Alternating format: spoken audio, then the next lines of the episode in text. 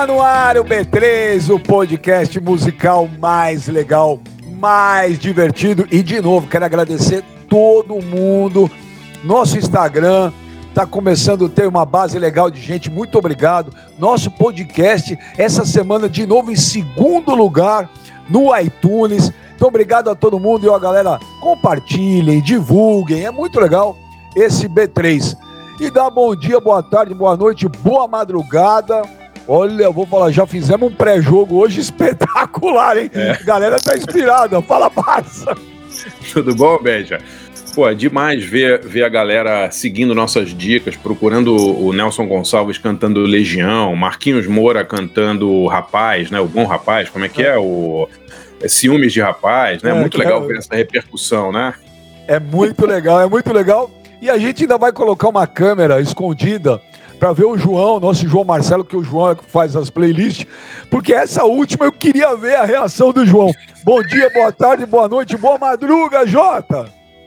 Bom dia a todos, boa tarde, boa noite, bom dia, boa tarde, boa noite, amor, né?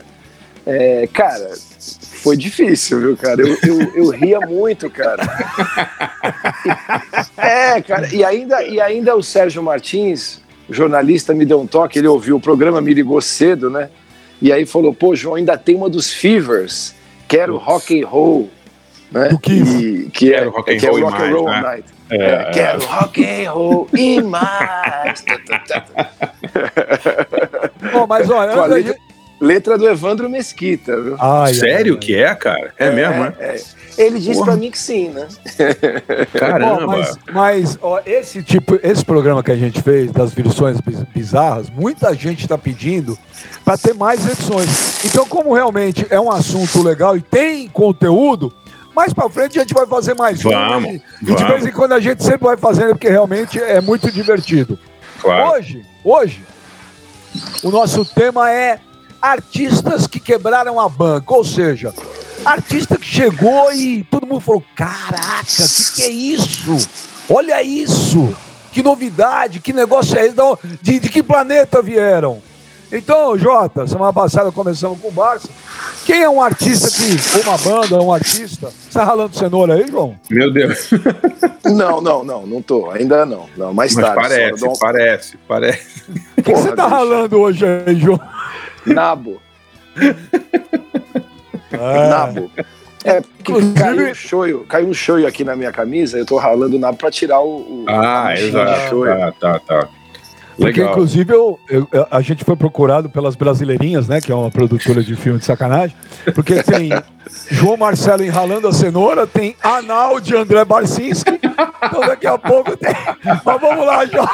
Vamos lá, e sabe Jota. como é que chama? Anal do Barcinski? Chama devagar, né? É. é. O nome a... do barco dele, da Nau, é Anal devagar. É, e é, a trilha sonora vai ser do Martinho da Vila. É devagar, é devagar, é devagar, devagar. Mas, João, quem é um artista ou uma banda que chegou e falou: caraca, velho, o que, que é isso?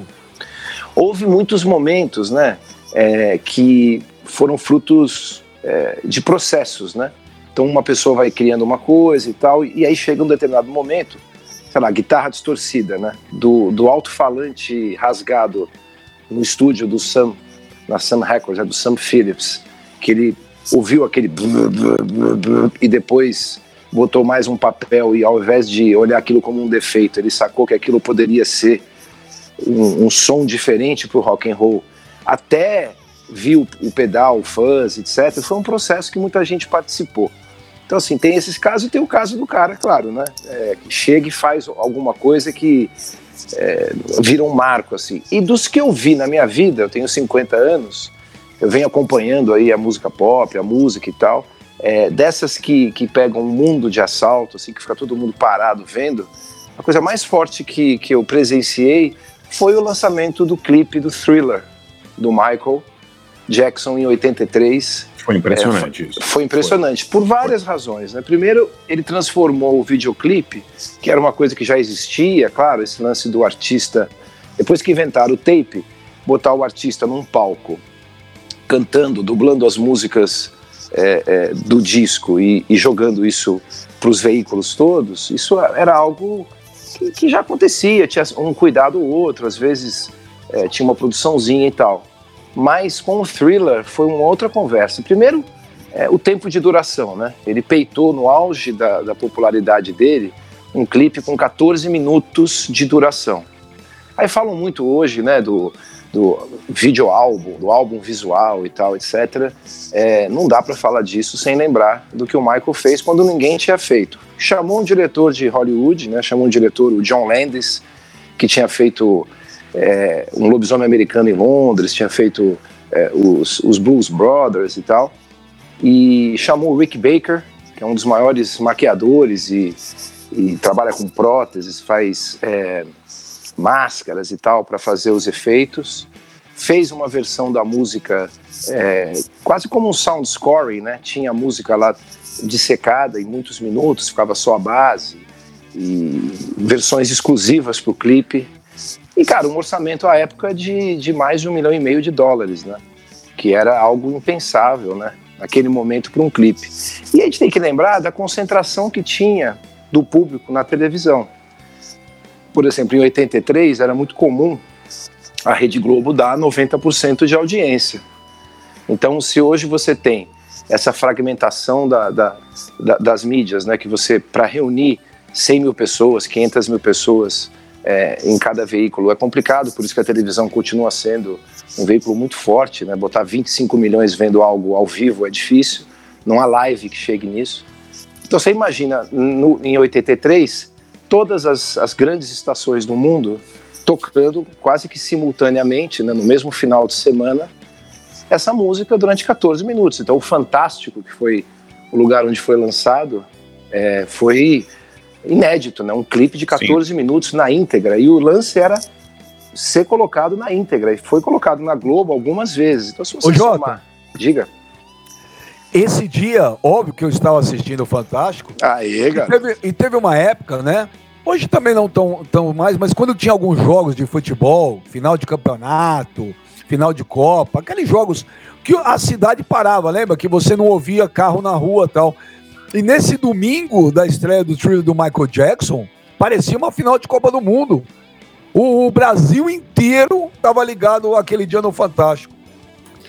É, outra coisa que é muito interessante lembrar é que é, hoje é muito comum a gente falar ah, o vídeo do artista e tal, mas no início dos anos 80 não era comum. Não. Tanto que a MTV americana foi fundada dois anos antes desse clipe do thriller, foi fundada em 81 e só chegou ao Brasil em 91.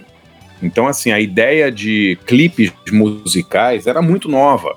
Né? O que a gente tinha era, era trechos de bandas ao vivo, né? tocando ao vivo na, na TV, em alguns programas desses de, de rock ou de música pop, mas clipe mesmo era muito difícil, né, João? Um dos primeiros aí que fez sucesso foi aquele do Bugles lá, o Video Kill the Radio Star. Que, que foi o primeiro, né? O primeiro. O primeiro a passar na MTV. É.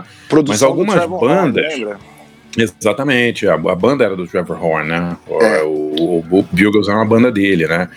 Mas alguma, alguns grupos ficaram famosos no Brasil mais do que no exterior, e, né, que, que, estourou no Brasil por causa dos clipes, que eram meio futuristas. Você lembra disso? Que faziam os clipes meio com animação. Então, claro que sim, vale sempre a pena lembrar como era nova a tecnologia dos clipes, né? A, a mídia dos clipes, né? Exatamente. E você pegar o, o padrão de Hollywood e imprimir num clipe você vê os. Tem o making off do ah, thriller, sim, né? Sim. Você tem ele sentado numa cadeira durante horas, colocando a máscara, os efeitos, sim, a escolha de trilhas e tal. O Quincy Jones resumiu bem. Ele falou: olha, o Michael fez o Cidadão Kane dos videoclipes, né? O Citizen Kane do Cidadão. é isso mesmo. Do, é isso mesmo. Do, dos videoclipes, né? É o. o é isso thriller, mesmo. Né? E e, lem e, lembrando, né, João, que era uma época muito particular da música, porque no fim dos anos 70 a gente teve uma mega crise aí do petróleo, né, crise de, de, de abastecimento, né, então assim, de insumo mesmo. Então assim, assim a, a, indústria do vinil sofreu muito no final dos anos 70. E a gente teve um processo também de é, compra de gravadoras por empresas que não tinham nada a ver com música, né, então uma, sei lá, uma, uma empresa é, comprou a Philips, outra comprou a Sony, né? E por aí foi, né? A CBS e tal, empresas que não eram do ramo. Então foi também o, o começo de, uma, de um período onde os superastros da música é, foram lançados, né? Se a gente pensar que Madonna, Prince, Michael Jackson. Michael Jackson já tinha uma carreira desde o fim dos anos 60, mas ele virou um superstar da virada dos 70 para os 80, né? O superstar solo, eu digo, sem o Jackson 5. Né? Sim, sim. Foi... É, e a gente pensa em caras mais antigos, Elton John, Bruce Springsteen, já tinham carreiras antigas, viraram superastros no começo dos anos 80. Né, o Bruce Springsteen era um cara que tocava em bar, né, tocava em casas noturnas não tão grandes assim, e ele virou um cara de estádio. O, o David Bowie, pô, o David Bowie, que é exemplo maior do que o David Bowie, que era um cara mais cult e tal. Em 82 ele lança o Let's Dance e vira um puta do, do sucesso na, na, MTV, na americana e no, no, mundo inteiro. Quer dizer, foi uma época em que esses superastros da música, é, esses, essas pessoas, que, algumas que já eram famosas, Rod Stewart e tal, vira, Tina Turner, viraram grandes estrelas de pop e essas outras, Madonna, Prince, surgiu nessa época. Cyndi né? Lauper. Foi uma época, Cyndi Lauper. Foi uma época de grande concentração, quase um monopólio, assim, né? Você tinha poucos grandes astros e muita gente foi mandada embora de gravadoras. Artistas que não vendiam tanto foram mandados embora. Foi uma época muito difícil é, para artistas, digamos, que não eram tão famosos. Mas é realmente o clipe do Thriller é o é o marco mais importante dessa época aí, João. Eu não vi nada é, ser feito dessa forma, sabe? Parar o Sim. mundo. Teve o lance do Elvis, né? O ao vivo do Havaí, que também foi Sim. incrível, que ele fez um show ao vivo para um bilhão de pessoas. Sim, sim. A, se hoje tiver um ao vivo de algum artista para um bilhão de pessoas, a gente vai comentar o dia seguinte. Imagina isso que começava, né? Live from Hawaii. Tinha aquele barulho de, de transmissão de rádio, né?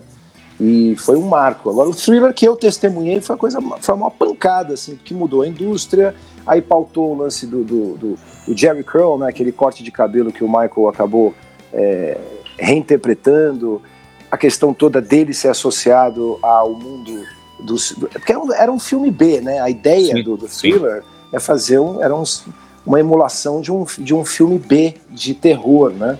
E ele acabou, se você for ao Halloween, né?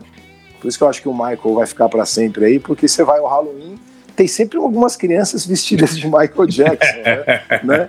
Não tem isso, é, cara? Tem, então, tem, essa, tem essa mídia, né, que é a eternidade, é, esse clipe ajudou. E é até curioso que, que, que no clipe ele não faz o moonwalking, né? Aliás, é, o Moonwalk ele tinha feito ao vivo no aniversário de 25 anos da Motown e aquilo foi, segundo o Barry Gordy, né, o fundador da Motown, ele não queria fazer, ele teve que convencer porque ele não queria, ele não queria estar com os irmãos dele, queria se dissociar e tal. Ele falou, cara, você tá de um jeito que se você for para televisão e fizer o Billy Jean lá, que não era da Motown, já era da CBS, né, você vai explodir. E não deu outro. Então ele fez um Moonwalking lá, que é o passo mais conhecido do Michael, um dos mais conhecidos, mas no thriller nem tem o moonwalking, né? Mas tem todo esse, aparato do cinema de terror B, muito bem feito pelo Rick Baker. Podem seguir a conta dele no Instagram do Rick Baker, é muito interessante. Ele, cara, o currículo do cara vai daqui Não, até ele é, para ele é incrível. Né? É, ele é incrível. É. Então foi é tudo, foi um encontro, uma confluência que mudou o mundo e aí virou o disco mais vendido de todos os tempos, abriu alas para uma série de coisas depois. E também queria lembrar que quando a MTV foi criada, eu vi o, o, um documentário a respeito disso, as gravadoras não eram favoráveis, elas achavam Sim, claro. que é. aquilo ia atrapalhar o negócio, que ia, ia disputar o espaço com o rádio, que ia atrapalhar o negócio e, e não, não foram muito favoráveis, eles tinham muita dificuldade em conseguir é, expandir a rede, né? E o Thriller ajudou nesse processo de expansão também. Foi um artista negro, né? Walter Yetnikov, que era presidente da CBS, via dificuldades em tocar o Michael na MTV. Ele ligou para lá e falou: Cara, ou vocês tocam o Michael, ou eu vou tirar todos os artistas da CBS de, é, da, da, da, veiculação pública aí na MTV. E o Walter Yetnikov, depois a gente conta isso outro dia, é um executivo que vale a pena a gente contar a história, porque ele foi o responsável pela compra da Sony é, feita é, na CBS. Né? A Sony sim, comprou sim. a CBS, o Walter Yetnikov era um advogado que trabalhava na área internacional, viajava o mundo vendo os, os, os, as distribuidoras. Na, no, no Japão era a Sony, ficou muito amigo do Morita, e convenceu Sim. o Morita a comprar a CBS, né, todo o catálogo Incrível, da né? Sony Music. É inacreditável, que era amigo é. do Michael também. Enquanto o Michael tinha o Morita, ele fazia o que queria. Depois que o Morita morreu, a casa do Michael caiu. Esse foi é. o meu. As pessoas hoje esquecem né, que a Sony não era originalmente uma, uma empresa de, de discos, né? Era uma empresa de eletrodomésticos, né? Uma empresa é. de, de som, né? De hardware, de, não de, de software. hardware, é, exatamente, é. é, é Mas você escolheu bem, João, porque... Muito é, bem, muito bem. Bom, porque é o maior videoclipe também de todos os tempos. Ô, Barça, aí pra você, qual foi aquele artista que chegou, chegando, que você olhou e falou, caraca, o que, que é isso? Olha, eu, eu, não, eu não presenciei, mas eu acho que é um momento histórico. É o primeiro disco do Black Sabbath, né?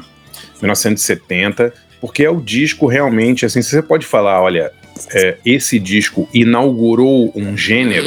É o primeiro disco. Opa, o que, que foi isso aí? Nada. Alguém, alguém, abrindo, alguém abrindo um zíper? Eu ouvi é, alguma exato. coisa aí. Olha, olha, olha, eu, olha, ainda bem que não tem câmera lá no João Marcelo hoje. Pô, mas é um zíper, caramba. Caramba, é um o que, que o João faz? O João rala a cenoura, o João rala o nabo, o João abre o zíper. Caraca, velho. Na hora que a gente for pro YouTube, nós estamos mortos. O YouTube derruba nós em 10 minutos. Cara, vocês, vocês são casados, eu sou solteiro, sozinho ai, em casa, ai. eu faço coisas diferentes. Tudo bem. Mas abrir o zíper na hora que o Barça tá falando, sei lá. É meio estranho, velho. Mas tudo bem, estranho não é. Hoje em dia eu, eu não posso eu falar. Eu posso explicar, porque não, agora... Não, não, melhor não, melhor não. Não, não, precisa não, precisa não, precisa não. Não, não, precisa não, precisa não, precisa não. Fica aí tranquilo. É. Tá bom, tá bom. Melhor não. Vai, Tem coisas que não se explicam, é. Fala do Black Sabbath aí, Barça. Tá falando, tá falando do Black Sabbath. É, é, é tão difícil você pegar um disco, assim, qual é o disco que inaugurou o rock? Ninguém sabe até hoje. Entendeu? As discussões são, são infinitas. Ah, foi o Rocket 88 do Ike Turner. Ah, foi nos anos 40 já tinha um. Quer dizer, é uma, uma discussão, né? Qual é o disco que inaugurou, qual é a música que inaugurou o samba? Ninguém sabe, né? Agora, o heavy metal, é muito é muito evidente que o primeiro disco do Black Sabbath, lançado em 1970, foi o disco que fundou o heavy metal, né? Porque até, até então o que a gente tinha era um era hard rock basicamente, né? Era o Deep Purple, era o Zeppelin, né? A galera que fazia essa música com uma influência até de blues, de muita influência de blues e tal. Mas aquele primeiro disco do Black Sabbath, com aquela chuva, aqueles sinos e aquela toda aquela aquela atmosfera sombria de filme de terror e tal, aquilo inaugurou o gênero. Vocês não, vocês não concordam? Concordo plenamente. Para mim, o, o, heavy metal começa com o Black Sabbath. Não tem. Começa com aquele disco, com aquela é, música, é. com aquela abertura, com aquela capa, né? Com aquilo tudo ali. É o disco que, né? E, e, é engraçado que, que o Saba veio de, uma, veio de uma, uma tradição também, tipo do blues, né? Ele, a banda que tinha anterior ao Black Sabbath era uma banda diferente do Black Sabbath, né? E, é... Inclusive, Barça, é, eu não sei se era desse primeiro disco, mas a música Black Sabbath. Sim, sim. É. Que é uma. Que é, uma, é, é. Aquela sim é uma coisa meio satânica, né? Ela exato, tem um tom. Exato. A, aquilo, aquilo quando você quando eu ouvi a primeira vez, eu falava, caraca, velho, dá até medo de ouvir à noite, cara. Sim, sim. Agora, agora você sabe uma, uma coisa engraçada que a gente sempre associa o heavy metal a uma coisa assim muito famosa, né? Muito, muito com muitos fãs, mas nunca a, uma, a, um, a um disco assim, a, a, discos de grande vendagem comparado com pop, por exemplo, né? Mas esse disco do, do, do Sabá, ele foi muito muito popular, né? Ele liderou paradas na, na, na ele chegou ele chegou a oitavo na, na, na parada no final do ano, né? Chegou a número 8 na, na parada inglesa. E muitos discos do Sabá chegaram a liderar paradas inglesas. Então, assim, era, era uma época também que a galera era muito. O público consumidor era muito. Era muito mais, digamos, até ousado, né? Porque não é um disco fácil para você para você comprar, concorda? Sim, sim. E acho que você tocou num ponto muito interessante, né? A gente.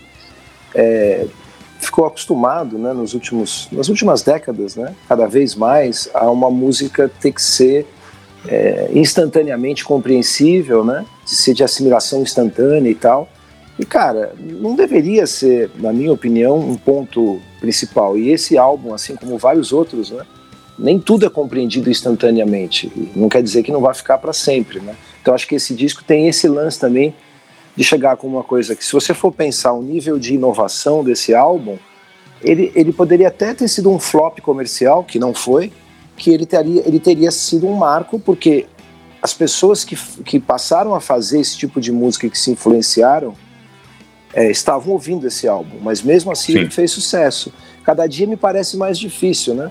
Porque as claro. introduções, a introdução é curta hoje em dia, já tem que, tem que ter X segundos até chegar ao refrão, é. e aí tem, um, tem que ter um pré-refrão que, que, que reforce o refrão. A parte A tem que ter elementos do refrão que depois, quando você escute, já te dê uma, uma memória da, dos segundos anteriores. Cara, uma engenharia de assimilação de ideias que, poxa, e aí, né? E o jazz, né? E o, claro. e o, e o sabá, né? Tudo, se tudo for assim, a gente não consegue mais ouvir nada, só fica ouvindo coisas que são como se fosse para comida, como se fosse um docinho, né? Sim, é, perfumado sim. e tal, mas não alimenta porra nenhuma. Não, Verdade. O, o Bart, você lembrou bem, cara, do Black Sabbath, porque o Black Sabbath inovou em tudo. Para mim, é o percussor do heavy metal.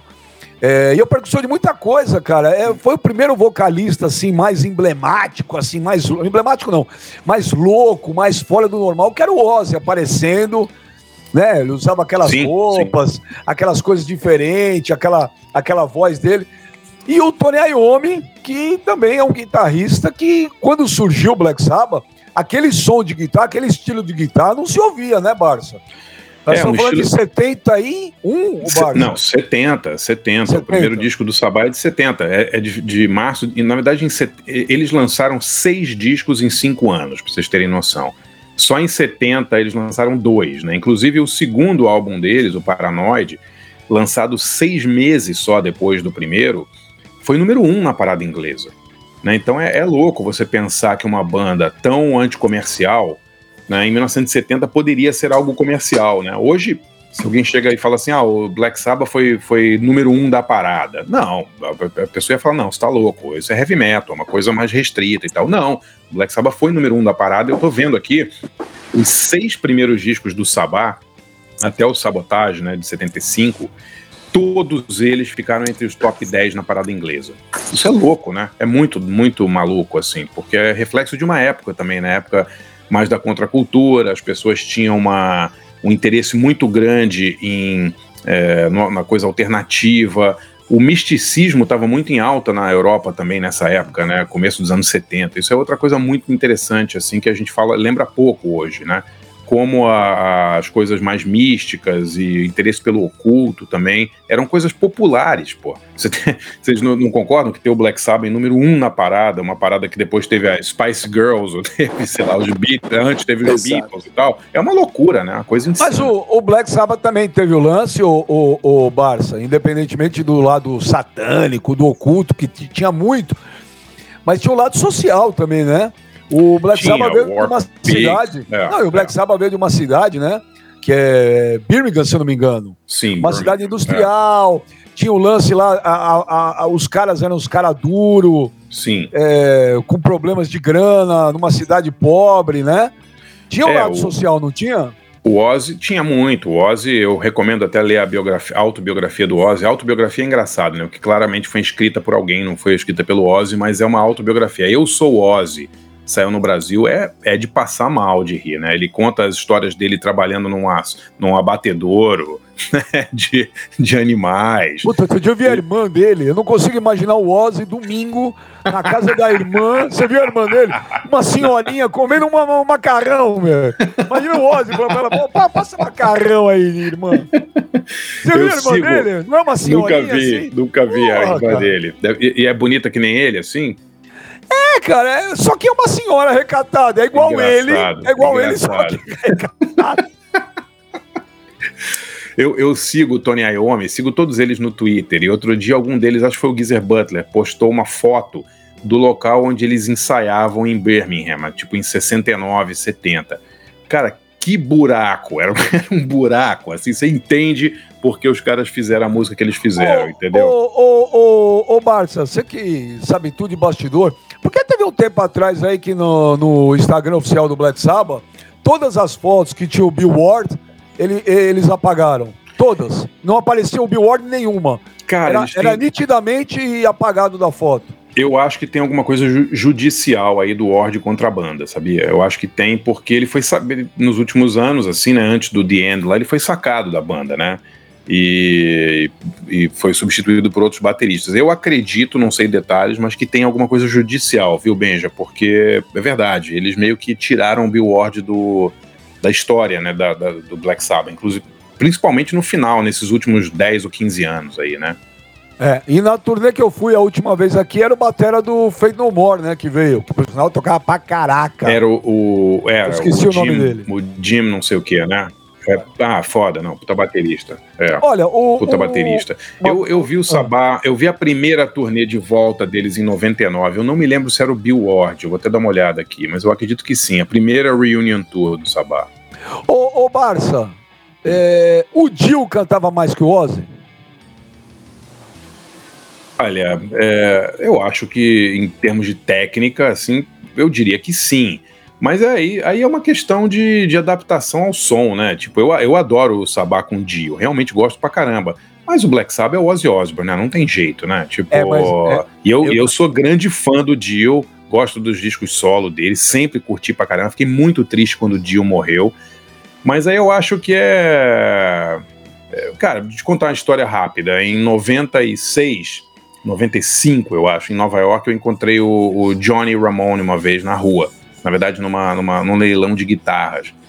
E ele, está, ele me falou assim que eles estavam cogitando é, substituir o Joey, porque o Joey não estava aguentando mais cantar, não estava cantando legal e tal. Eu falei, cara, você tá louco, assim, né? Como é que você pode tirar o Joey Ramone dos Ramones? Não faz o menor sentido. Acabou que a banda terminou logo depois e não rolou isso. Mas chegou a ter uma ideia de deixar o CJ, o baixista, como cantor e tirar o Joey da banda, entendeu?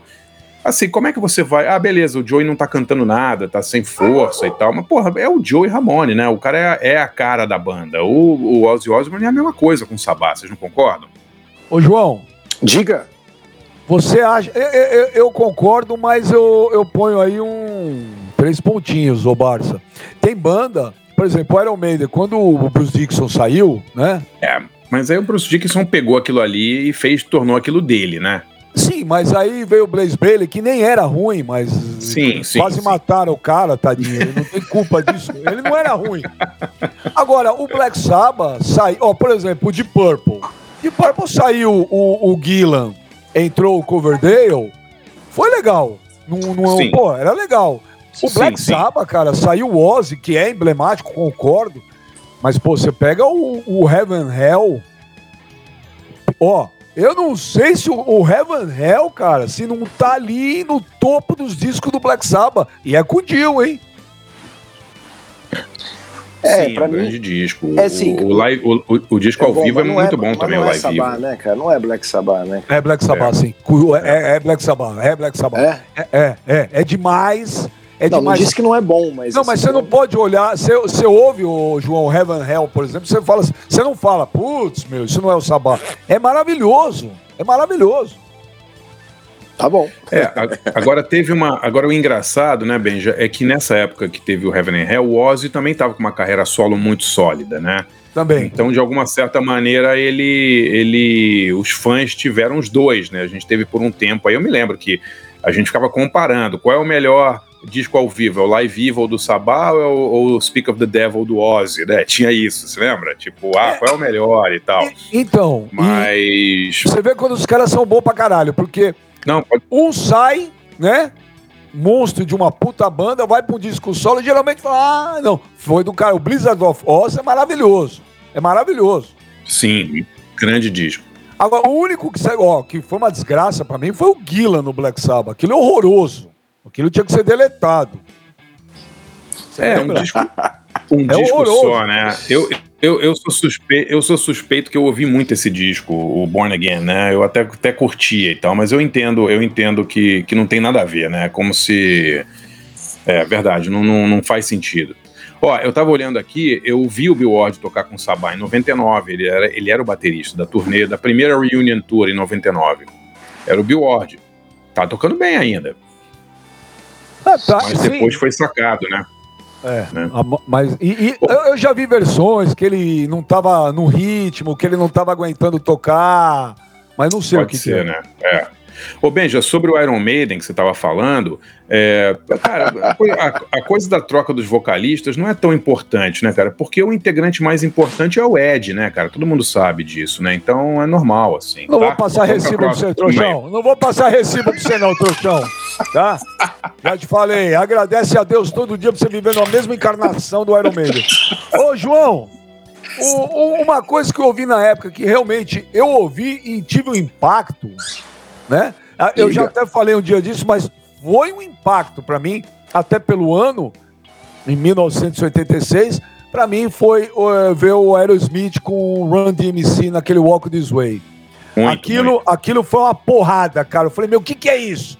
O que, que é foi isso? Mesmo. Foi mesmo, foi mesmo. Foi uma pancada, é, foi uma mistura inédita, né? Inclusive, é, ao vivo, às vezes, o DJ do Run DMC, ele deixava passar um pouco a parte do beat e entrava o vocal. E os caras ficavam revoltados, né? Porque eles não gostavam da música, eles gostavam só daquela batida, né? E teve problema, na época, acho que o Barça deve lembrar, acho que você também, Benja, de ter tido um processo ali, uma certa. É, uma, um debate, né? Que culminou na participação do próprio Aerosmith, que estava fora. É, não estava vivendo a plenitude dos seus dias ali, e essa faixa recolocou também é, o grupo de volta à, à, cena, né? Eles estavam meio apagados, você lembra? Ô, João, João, desculpa. Ô, João, o Walk This Way, a música, ela era do Aerosmith, ela já existia, né? Sim, sim. sim e eles, e eles tocavam, eles tocavam em show, né? Então, aquele negócio de você ter duas picapes, não, um lance que o Cool Herc jamaicano Cool Herc em Nova York criou, de botar uma picape do lado da outra e separar um trecho de uma música, é, ter duas cópias desse, desse, desse mesmo álbum, então soltava a música numa picape, e aí quando terminava aquela parte, né, o breakdown, a parte da bateria, ele mudava para outra picape, soltava e voltava, etc. É, o Run DMC fazia isso ao vivo, e às vezes o DJ se sei lá, se atrapalhava e tal, e avançava um pouco na música é, em si do, do, do Aerosmith. Isso dava uma confusão, porque tanto os, os integrantes do grupo não gostavam, né? Como é, a plateia que estava assistindo também não curtia, curtia a mistura. Então foi muito interessante, eu concordo, foi uma coisa que nada foi como antes depois disso, né? Você concorda, Barça? Concordo totalmente. É foi uma mistura já tinham tentado fazer essa mistura um pouco antes, assim, né? Já não, talvez não tenha sido a primeira mistura entre rap e rock, mas foi a mais bem sucedida e a que, a que provou que era possível ser um sucesso comercial, né? E o que eu acho legal também é que levou o hip hop e o rap para um público branco, né, adolescente, mais jovem, assim também, né, que tava muito, muito, que, que via muito MTV também, porque esse clipe, putz, tocou até dizer chega, né, ninguém aguentava mais ver esse clipe na MTV. Então foi uma música muito, muito importante para o mercado também, eu acho. E ressuscitou bastante, o Aerosmith, né? Que nem o João falou, que o Aerosmith Ressuscitou, cara. Graças ressuscitou, a... ressuscitou. É. Graças ao Jam Master Jay, né? Que, que que gostava dessa música. Os DJs ficavam buscando, é uma era pré-sampler, né? Sim. Já tinha sampler? Claro, já tinha. Eu conheci o primeiro sampler pessoalmente em 85, né? Que era o, o da, Insonic, o Mirage, né? O Jorgeão Barreto, que era da Black Hill e era músico de estúdio. Ele estava gravando um álbum no, do Gilberto Gil lá no, no estúdio Nas Nuvens. E ele estava com o Mirage, que também era usado lá em Minneapolis pelo Terry Lewis e Jimmy Jam, num monte de coisas. Mas era algo pouco, pouco utilizado. O hip hop ainda não tinha abraçado o sampler da maneira que, que passou a abraçar no final dos anos 80 e a partir dos anos 90, muito assim. Eles usavam a, a, mecanicamente, através do disco mesmo, é, a amostragem sonora, né? Mas, então, ô João, judicialmente, como funciona o sampler? Cara, é assim, olha, no começo deu muita confusão. É importante lembrar que uma das primeiras coisas importantes que aconteceu no hip hop, que é, foi feito pelo Sugar Hill, Sugar Hill Gang, né? Que era foi uma, foi uma criação da Sylvia Robinson. Sylvia Robinson era uma mulher que resolveu gravar um disco de hip hop. E aí, cara, ela enfim, ficou procurando gente, ninguém queria trabalhar com ela, ela acabou encontrando um pizzaiolo que gostava de fazer rap enquanto preparava pizza e chamou o cara para participar dessa banda Sugar Hill Gang. E eles usaram, Benja, a base do Good Times do, do Chic, na cara dura. Eles pegaram o Good Times, a, a versão instrumental, fizeram o rap em cima, eles até tentaram fazer com, com músicos mesmos, mesmo, perdão, repetindo, lupando, né? É, e aí colocaram e deu um processo. E a partir daí, através dos anos 80, vivia tendo disputa judicial. Por quê? Porque você está infringindo algumas regras, né? Primeiro, a editora. A música tem um dono, se você toca a música na sua música, você tem que pagar a editora. Como você tem que pagar a editora ou pedir permissão quando você vai gravar uma música de alguém. E também é, tem o próprio fonograma em si, a gravação. Você deve lembrar, Benja, que o Grammy, ele, ele, os dois prêmios que são considerados os mais importantes é a, a gravação do ano e a canção do ano. Então a canção é uma coisa, ela existe na partitura, ela pode ser cantada, e a gravação é outra. Então a partir do momento que você utiliza um disco é, numa outra faixa, é uma puta confusão. Hoje ainda, Benja, tem muitas músicas que gostamos de hip hop que não estão nas plataformas por disputas judiciais. Teve o caso do, do MC Hammer com, com o Rick James, né? É, com You Can Touch This, que ele foi preso, estava devendo 3 milhões de dólares, saiu, estava rico. Então o que, que se faz é um acordo legal. A música no crédito aparece assim: essa música contém interpolações da gravação tal, e aí você divide a grana, né? É, com, com, com, com os, os, detentores. Então, se eu e você vamos fazer um rap, vamos usar uma base de uma música do Iron Maiden, por exemplo, a gente vai pagar a gravadora, quem é dono do fonograma, vai pagar a editora e vai dividir aquele dinheiro com você. Às vezes fica meio a meio, às vezes fica 70 30. O Della Soul teve muitos problemas com isso. Foi a partir do final dos anos 80, início dos anos 90 que se é, regularizou isso dentro das gravadoras. Até então, isso era coisa que ficava restrita às mixtapes. Né? A mixtape era, era, era em, em, em cassete no começo, mas depois também em CD que os DJs tinham, é, botavam aquelas músicas ali dos novos artistas e ficavam rodando a rua e não tinha nenhum tipo de, de cuidado legal. Isso e... que você falou, uhum. de não estar tá nas plataformas, é verdade. Tem um som do Tupac com o sampler do In The Air Tonight, do Phil Collins, que é do cacete, mas você não acha em nenhuma plataforma digital. É, você só consegue ouvir essa, essa versão no YouTube. É, tem vários né? problemas, cara. Tem uma música que chama Thong Song.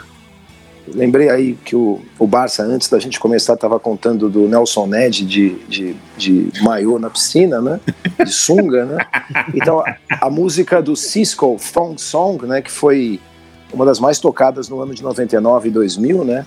E ela, a determinado momento, ele canta Living la Vida Louca, ele cita Living la Vida Louca o compositor da música leva 100% dos royalties por causa de uma briga legal. Ele perdeu 100% da música porque não pediu antes, né?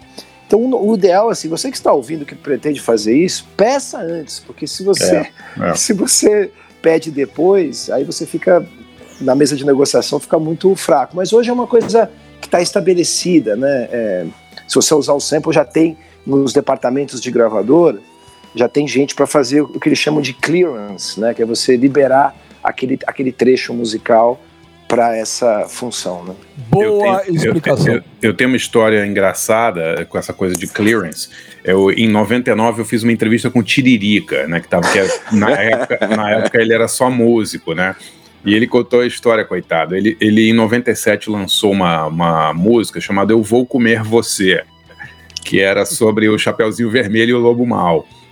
E aí, o, na letra, ele botou aquele verso: pela estrada fora eu vou bem sozinha levar esses doces para a vovozinha, né? E, cara, gravou e tal, beleza.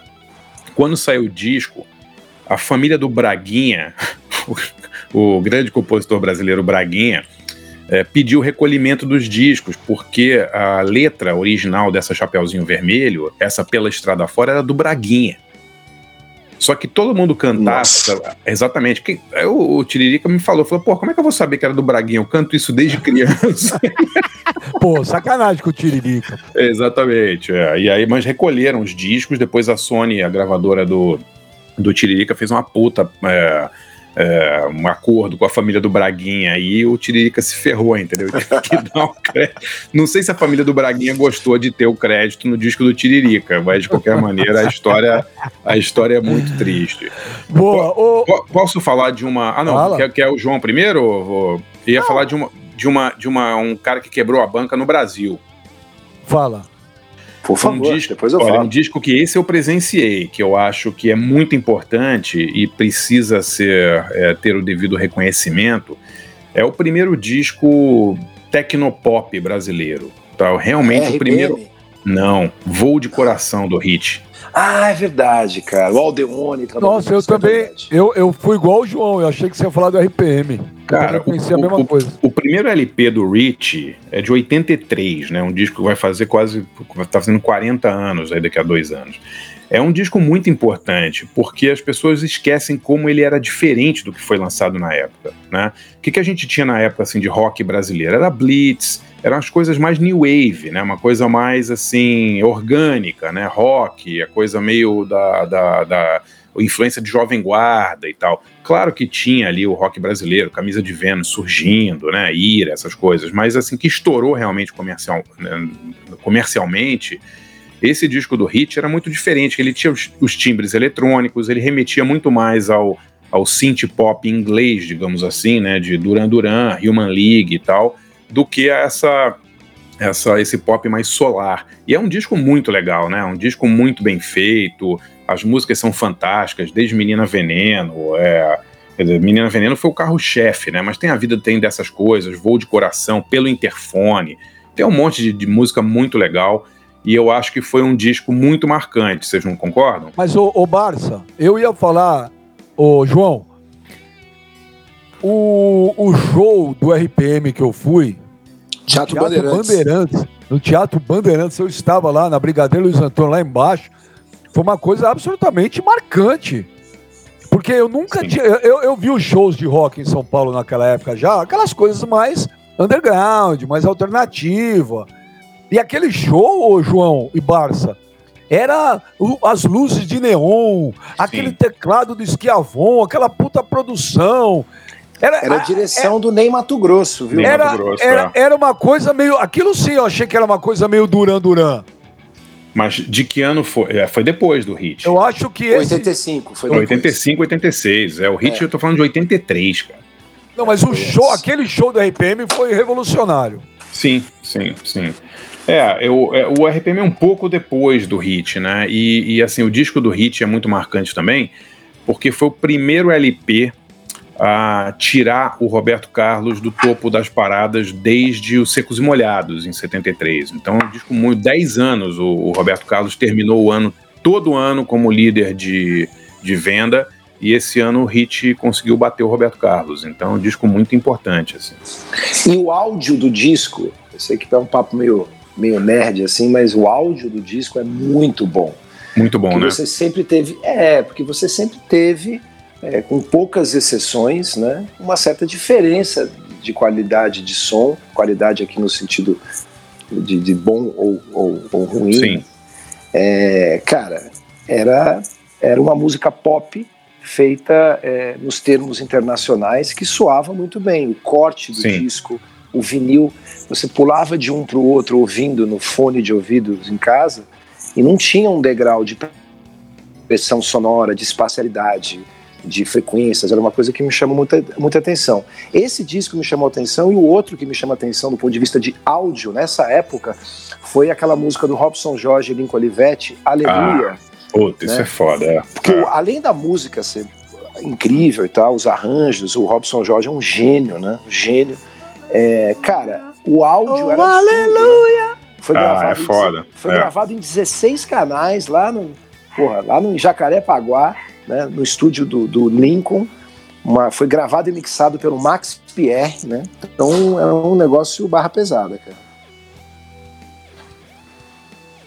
Cara, eu tô vendo é, aqui. É, esse disco é maravilhoso, né? Era esse disco que você ia. Nossa senhora, você... desculpa. Era esse Chegou disco que você ia, Nós perdemos a concentração ia... aqui por é. causa de um. É, é, coisa de humor interno, mas é. É. Uma Desculpa, eu foto. fiquei desconcertado. É, nem eu também. Eu tava falando. que é uma foto que o nosso querido, o Barça, né, que é lobo em pele de cordeiro, mandou no nosso grupo de WhatsApp. E realmente eu e João perdemos aqui um pouco do, do prumo, né? Eu perdi o rebolado completamente, cara. Nossa, o que, que é Cacete, aquilo eu azul falar, ali, eu- João? Que que é isso aqui? Cara, eu posso descrever, pelo menos?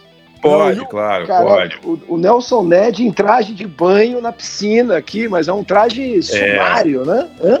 É, o Nelson Ned, Caramba, é, cara. Por isso. Agora eu entendo porque meu que é querido Nelson Ned. Agora você entende o quê?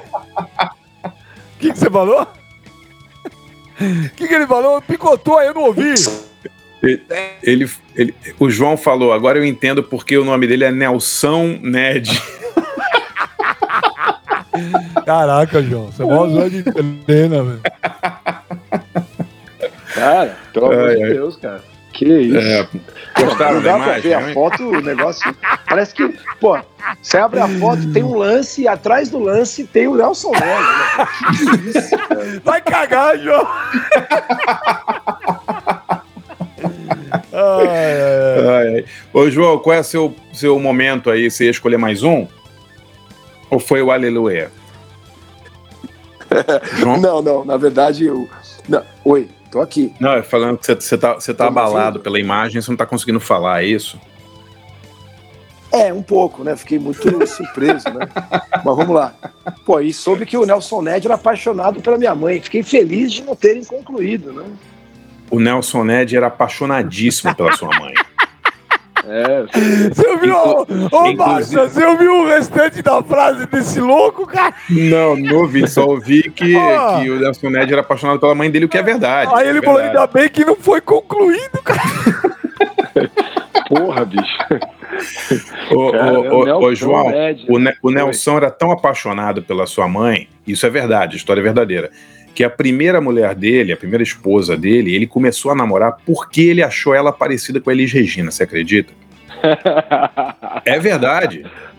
É verdade, Pô. é verdade. Que coincidência, minha mãe começou a namorar com meu pai porque falou, pô, esse cara lembra o Nelson Ned, cara. Não o rosto, né?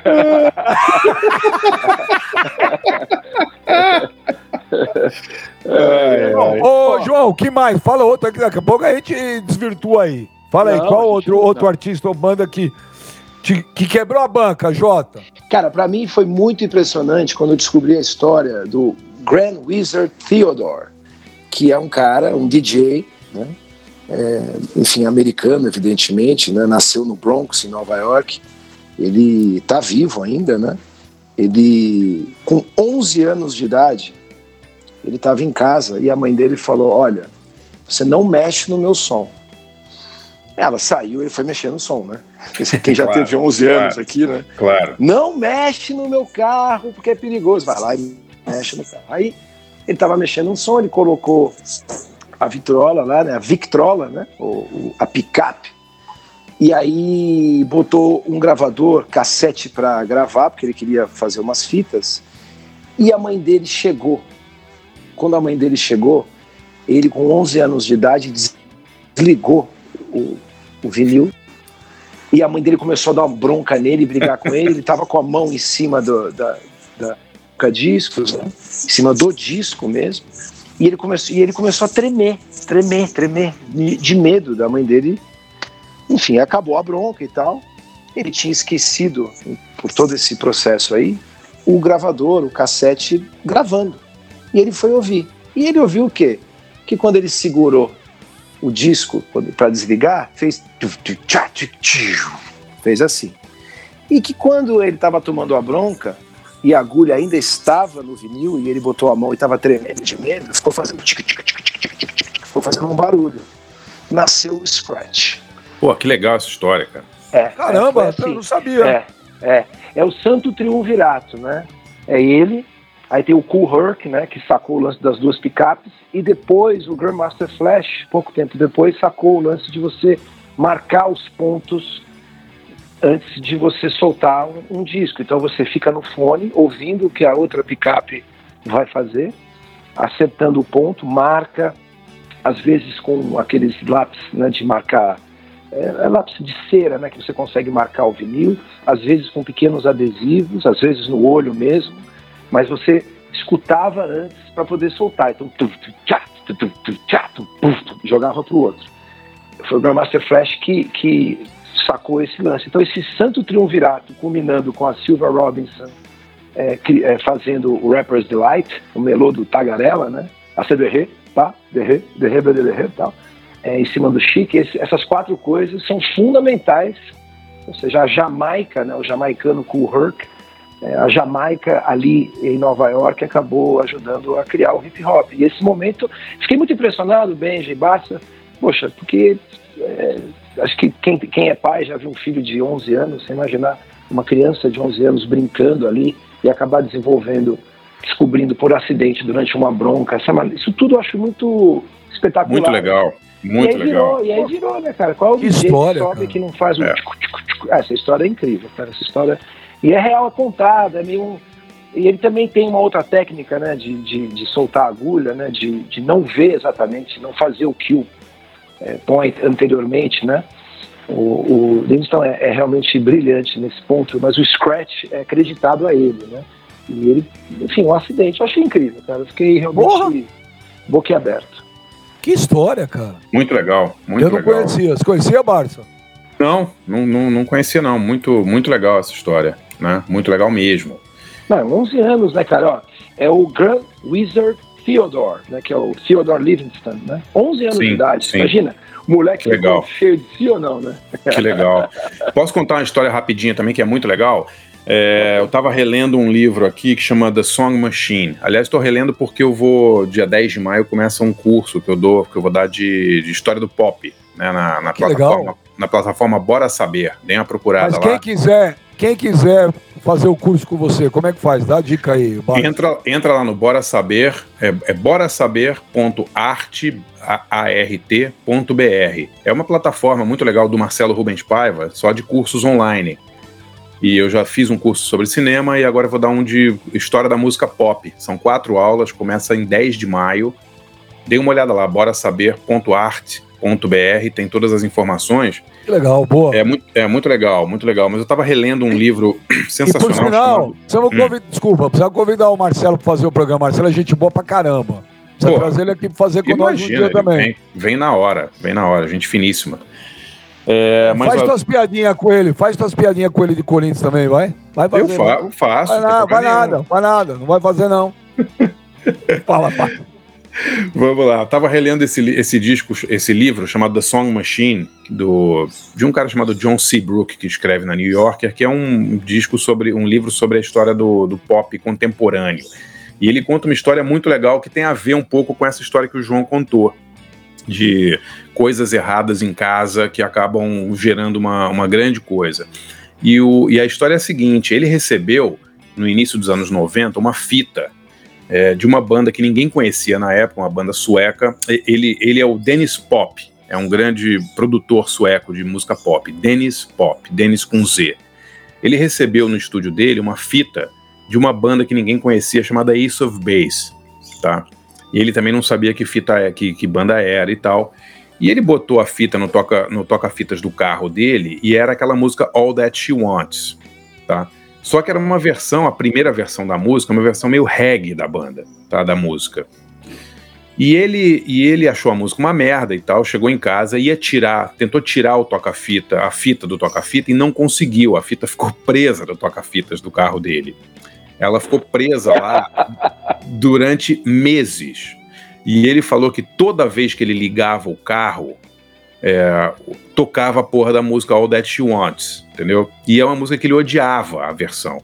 E ele falava, puta, eu não consigo tirar essa merda dessa fita. Toda vez que eu ligo o meu toca-fita, ela travou lá dentro e toca essa música.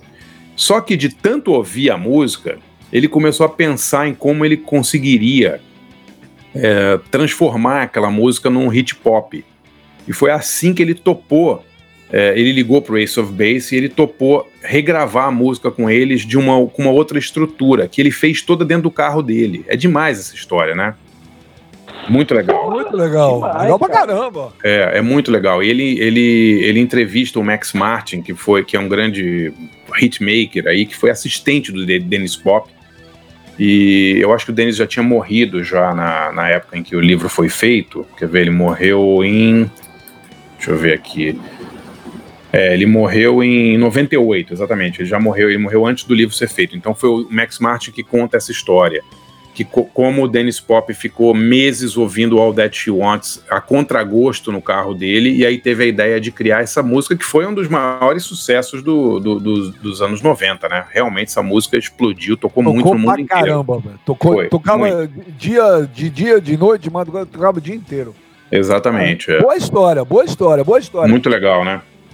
Ô, Jota e Barça, eu, eu vou falar minha rapidinho, porque a gente tá quase já para terminar. Mas uma coisa que eu ouvi a primeira vez, eu falei, meu Deus do céu, cara. Foi o Sepultura, Barça. Ah, sim. É. O Sepultura realmente. É um susto eu, mesmo. O Sepultura realmente é uma coisa. É... O Sepultura eu acho que merecia até mais reconhecimento aqui no Brasil do que tem. É revolucionário o que esses caras fazem, não é o que eles caras fizeram, o que eles fazem. Andreas Kisser é um guerreiro, é monstro. Mas a primeira vez que eu vi Sepultura, eu sempre fui fã de heavy metal, mas aquilo soou diferente, cara. Aquilo, Sim. aquilo é. Eu, eu, aquilo você ouvia e falava, você parava e falava assim: o que, que é isso? Ou não é, Barça? Aquela batera sim, sim. na época, aquele vocal diferente do Max, aquela batera absurda do, do Igor, o, a guitarra do Andrés é foda. Sim, Quer dizer, a, é, é, é uma banda surreal, o Barça. É, e é muito. É muito. Foi uma banda, assim, eu acompanhei, né? Escrevi a biografia do Sepultura, que saiu em 98. É, sou amigo dos caras desde os anos 80. Eu vejo se viu Sepultura pela primeira vez, deve ter sido 84, 85, assim. Era, era um choque na época, banda brasileira tocando heavy metal, né? Era muito, muito difícil. E no exterior, você falava, ah, tem uma banda brasileira que toca metal era uma coisa completamente fora da, fora da casinha, né? Hoje, hoje tem muitas bandas brasileiras, Nervosa, Crisium, Angra, né, que já fizeram sucesso lá fora e tal, não é nenhuma novidade. Mas no meio para o final dos anos 80 foi uma coisa muito nova, né? E o que eles fizeram com, com o Roots, eu acho, né, aquela coisa de misturar é, a percussão brasileira com metal. Ah, aquilo foi, uma... foi, foi seminal, cara. Foi muito, muito. Eu me lembro assim de de, do Alan Jurgensen, do Ministry, falar que queria produzir o disco deles. Depois o Steve Albini, uma vez eu tava. Steve Albini é um grande produtor, é, também músico, né, de uma, várias bandas Big Black, bandas importantes, mais recentemente do Shellac. Uma vez eu tava, tava jantando com, com o Shellac, com essa banda dele, e ele começou a falar do Sepultura, de como ele ouviu Roots em 96 e ficou louco pelo disco, queria muito produzir o disco, porque era uma coisa nova e tal. Então, é, é, é, legal como o Sepultura também é reconhecido fora do meio do metal, né? É muito, muito interessante isso. Tem uma outra coisa e, que e... o Sepultura. Ah. Pode falar. Não, não, não fala, Jota. Fala, pode falar. É que assim, eles, eles gravaram três álbuns no, no, meu estúdio, né? No estúdio da Trama Vice-Versa, na Alves Guimarães. E vê-los gravar é uma experiência incrível, cara, porque é muita disciplina, muita organização, muita paixão, muita inteligência ali, muita precisão. Parece rocket science, sabe? Os caras estão. Inclusive, eu tava lá um dia, ô João. O é, Igor tinha me convidado, eu fui ver uma audição. É.